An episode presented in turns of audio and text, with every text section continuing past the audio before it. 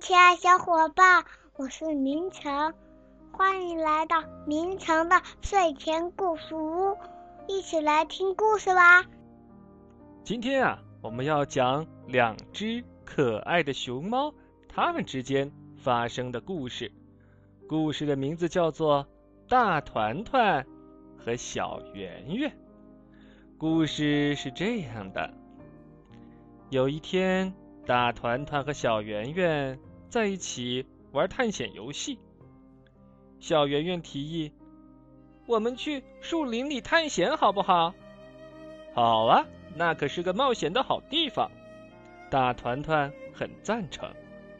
于是，小圆圆把她的毛巾放在手推车里，他们就出发了。没多久，两个小家伙发现了一棵特别适合攀登的大树。大团团拽着小圆圆，一起攀上了最低的那根树枝。我还想再爬得高一点嘛，小圆圆勇士说道。于是大团团把它拖了起来，帮他实现了愿望。接着，他们来到一条小溪边，我们来做一个大竹筏吧，大团团建议。然后，两个小家伙。把手推车翻了个底儿朝天，放在竹筏上，大团团勇士就撑着筏子绕过了水里的石头。又玩了一会儿，他们停在路边，想采点野果。忽然间，整个树林发出了一阵吱吱嘎嘎、稀稀疏疏的声音。那是什么声音呀？小圆圆小声的问。别担心，大团团说。这个树林里没有野兽。哼，探险的勇士才不会害怕什么野兽呢。小圆圆的胆子又壮了起来。他们一起走到了树林的更深处。大团团给自己和小圆圆搭了一个叶子小屋，浓浓的黑影在屋前的树中晃动。嘿，有谁在外面？小圆圆小声的嘀咕。嗯，别担心，大团团说。这个树林里没有坏巫婆。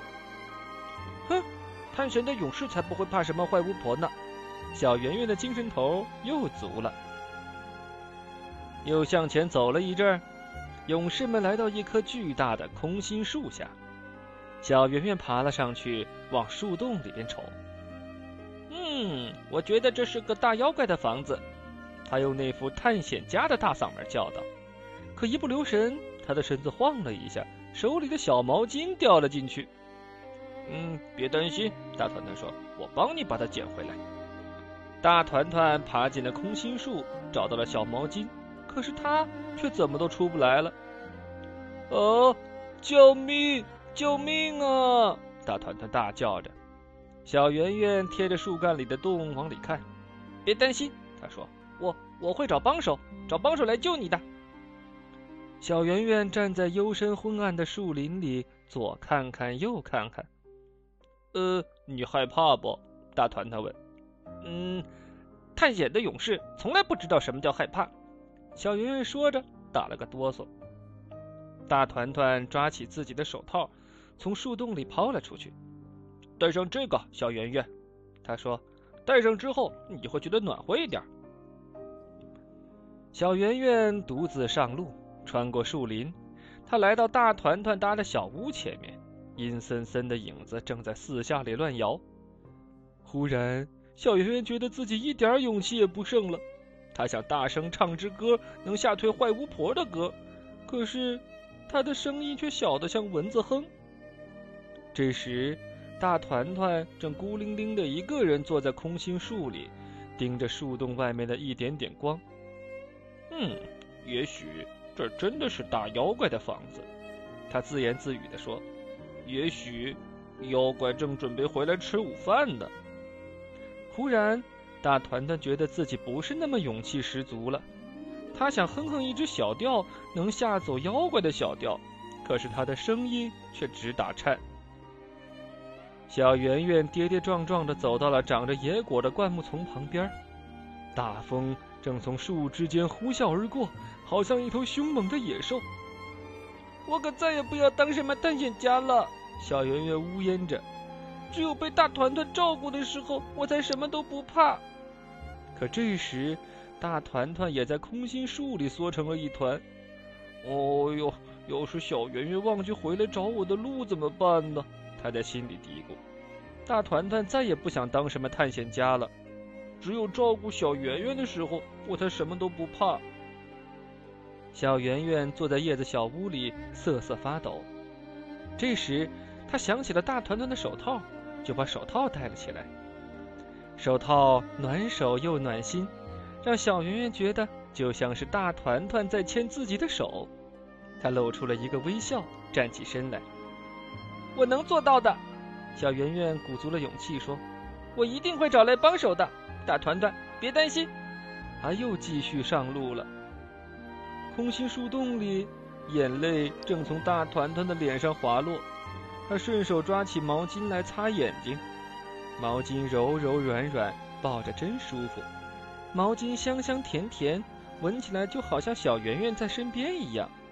大团团露出了一个微笑：“嗯。”没什么可担心的，大团团信心百倍地说：“小圆圆很快就会来救我了。”于是他背起了字母表，好让时间过得快一些。小圆圆走啊走啊，不一会儿就来到了小溪边，手推车还底儿朝天躺在那儿呢。他差点把它给忘了，这个正好能派上用场。小圆圆高兴地叫了起来。一阵咕噜咕噜的轮子转动声让大团团跳了起来。是手推车，他高声叫着：“小圆圆，你真是太聪明了！这算不算是一个好帮手呀？”小圆圆问。“当然算。”大团团回答。小圆圆接过大团团丢过来的毛巾，把他的一脚系在手推车的把手上，然后他们俩一个推一个拉，把手推车拽进了树洞。大团团站在手推车上，一下就爬出了空心树。他紧接着又拽着毛巾把手推车给拉了出来。谢谢你，大团团说着，给了小圆圆一个大大的拥抱。你知道回家的路是哪一条吗？当然啦，小圆圆一边回答，一边把毛巾和手套放进手推车，然后他轻轻地握住大团团的大手掌。